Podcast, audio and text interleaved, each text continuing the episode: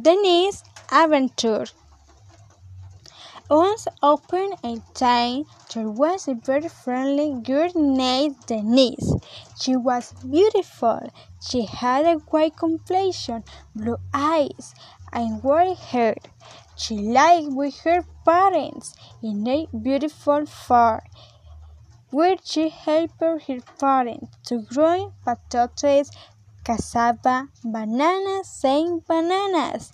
She lived very happy because she took care with love on the animals that were in the farm, which were dogs, dogs, cows, chicken, and chickens.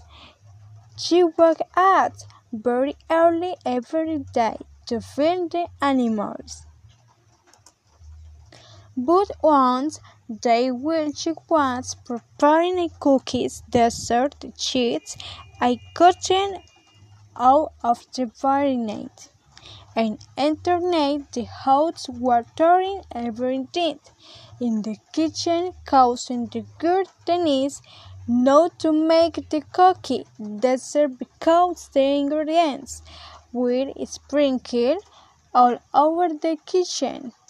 She took the cheese to the baronet and cleaning the kitchen but she felt very bad not being able to finish her cookie dessert.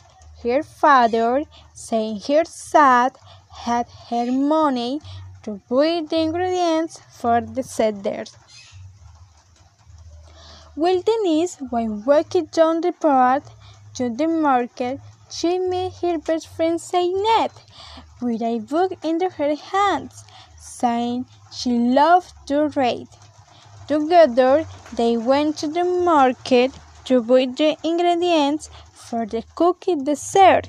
Denise, when she finished buying all the ingredients, took her friend to her house to invite her to eat her dessert. They both arrived at the house, prepared the cookies dessert, and shared it with her parents. They ate in a quiet way, longing about the notes that Denise had with the cheese in the morning.